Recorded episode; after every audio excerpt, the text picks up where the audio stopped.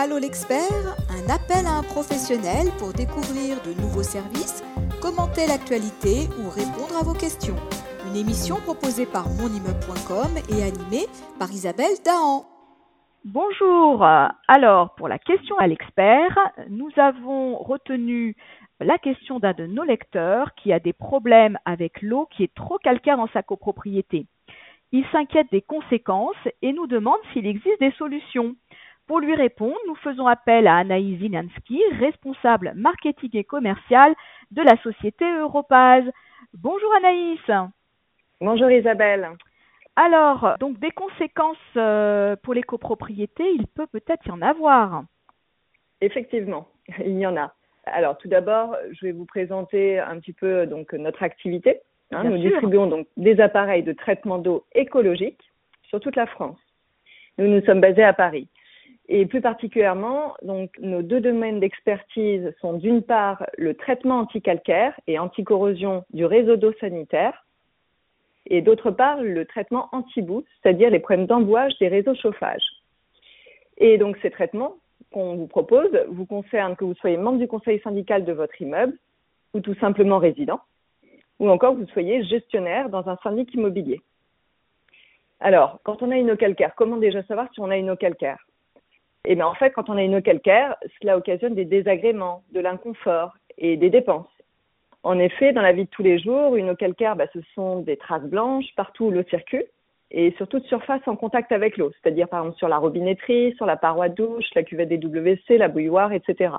Et surtout, cela encrasse et réduit la performance des équipements. Il faut savoir que 1 mm de calcaire sur une résistance, c'est une surconsommation d'énergie de plus 10% au minimum, sachant qu'on n'a rarement qu'un seul millimètre de calcaire, mais plutôt 2, 3, voire plus selon la dureté de l'eau. Hein. Donc cela va réduire la longévité des équipements de production d'eau chaude, notamment tout ce qui est ballon, cumulé, chaudière, pompe à chaleur. Et en outre, eh bien, le calcaire, ça va augmenter les interventions des tartrages et parfois il faut carrément changer la chaudière. De même au niveau des canalisations qui vont pouvoir se colmater avec l'accumulation des dépôts durs, ce qui va réduire le débit de l'eau.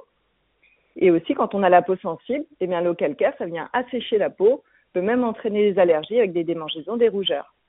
Alors Anaïs, donc en fait c'est vrai que quand on est chez, dans son appartement, souvent on voit une, pellicule blanche autour de son robinet, euh, on, voit un dépôt aussi des fois quand on fait chauffer de l'eau dans sa bouilloire, on a des, des fois des allergies et on se dit oh là là, donc ça c'est c'est pas bon du tout. Mais c'est vrai qu'on n'imagine pas forcément et pourtant on est en copropriété que ça peut avoir des incidences sur la chaufferie.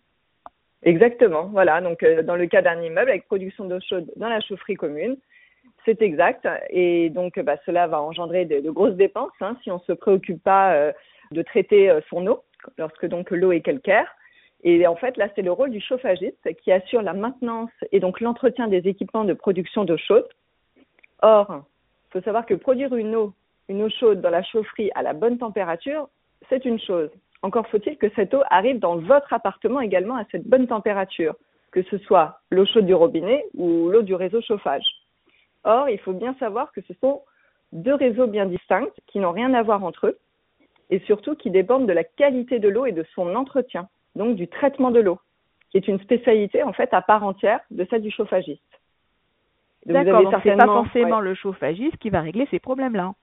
Voilà, parce que c'est pas forcément le mieux placé, justement. Voilà, c'est c'est pas son métier, donc en fait, il va faire appel à un traiteur d'eau, il va sous-traiter. Mhm. Et donc le problème, c'est que ces traiteurs d'eau, bah, ce sont forcément des procédés chimiques qui vont être préconisés. Et donc, pour le traitement anticalcaire de l'eau sanitaire, bah, ce sera du type un adoucisseur à sel, voire même aussi un filmogène, c'est-à-dire c'est l'envoi de produits chimiques dans votre eau chaude pour limiter la corrosion. Et donc le percement de canalisation du corps de chauffe de la chaudière ou la détérioration euh, rapide des pompes. Il faut savoir qu'en fait, une eau adoucie, eh ben, ça a le risque d'être corrosive, de créer des fuites il faut faire ah, D'accord. Alors c'est pas ça, ça on le sait pas du tout par contre. Hein. Voilà, euh, voilà. Parce qu'en fait, on peut euh, utiliser à titre personnel aussi des adoucisseurs d'eau, et donc on a l'impression que c'est complètement neutre. Voilà, exactement. Et quand on injecte du, du sel, du sodium dans l'eau, bah, ça peut être effectivement euh, corrosif hein, et donc créer des percements de, de canalisation et de, de chaudière. Hein. Donc c'est effectivement, comme vous dites, ce n'est pas neutre. Donc ça, c'est bon à savoir. Et également, bah, pour le traitement donc là du réseau chauffage, donc le traitement anti-boue, hein, en fonction des problèmes rencontrés. bah, le chauffagiste pourra proposer donc un adoucisseur, un pot à bout, c'est-à-dire un filtre, des produits chimiques. Et si les boues sont abondantes dans les canalisations ou les radiateurs, c'est-à-dire bah, là, on fera donc le désembouage, c'est-à-dire le nettoyage de toute l'installation. Et il faut savoir que bah, en fait, l'embouage, euh, tout le monde ne le sait pas, c'est dû à la corrosion. Hein. et cela va se traduire par des radiateurs à moitié froids, en partie basse, hein, là où les boues vont se déposer. Et donc tout ça, bah, ça va faire des surconsommations d'énergie, ça va faire des, dépenses hein, avec tous ces investissements en produits chimiques. Euh, voilà. Vous vous proposez donc mm. quelque chose d'autre, j'imagine. Exactement. Et c'est ça en fait le message que je veux faire passer ici, c'est que mm. depuis un certain nombre d'années, il existe des alternatives très intéressantes à ces procédés chimiques, à ces traitements chimiques. Euh, d'autant plus intéressantes qu'elles vont, donc dans une majorité de cas, être plus performantes encore que ces procédés euh, qui sont euh, pour nous anciens et dépassés, comme le sont souvent par exemple les adoucisseurs à sel. Moins onéreuses aussi, car ils fonctionnent sans aucun coût. Hein. Il n'y a pas d'entretien, pas de maintenance. Donc ça, c'est quand même très intéressant, notamment pour les copropriétés, ce qui va nous permettre de faire un allègement des charges pour la copropriété. Mm-hmm. Et ces traitements, ben, ils sont ce qu'on appelle physiques, et donc sans recours à aucun produit chimique, et donc ils sont 100% écologiques et donc parfaitement respectueux de l'environnement. Alors comment ça marche, Anaïs? Alors, justement, donc nos procédés écologiques hein, que l'on propose, donc pour un immeuble, eh bien, ça va être l'appareil UBF à ultra basse fréquence, qui utilise la technologie de la modulation de fréquence, c'est-à-dire celle qui permet d'obtenir des résultats très fiables, alors que c'est justement ce manque de fiabilité qui est le plus souvent reproché aux appareils anticalcaires. Hein. Donc là, on est vraiment sur une technologie innovante. Donc on équipe là les immeubles dont la production d'eau chaude est faite soit dans une chaufferie commune, soit les immeubles dont la production d'eau chaude est faite par appartement, par des chaudières ou des ballons individuels.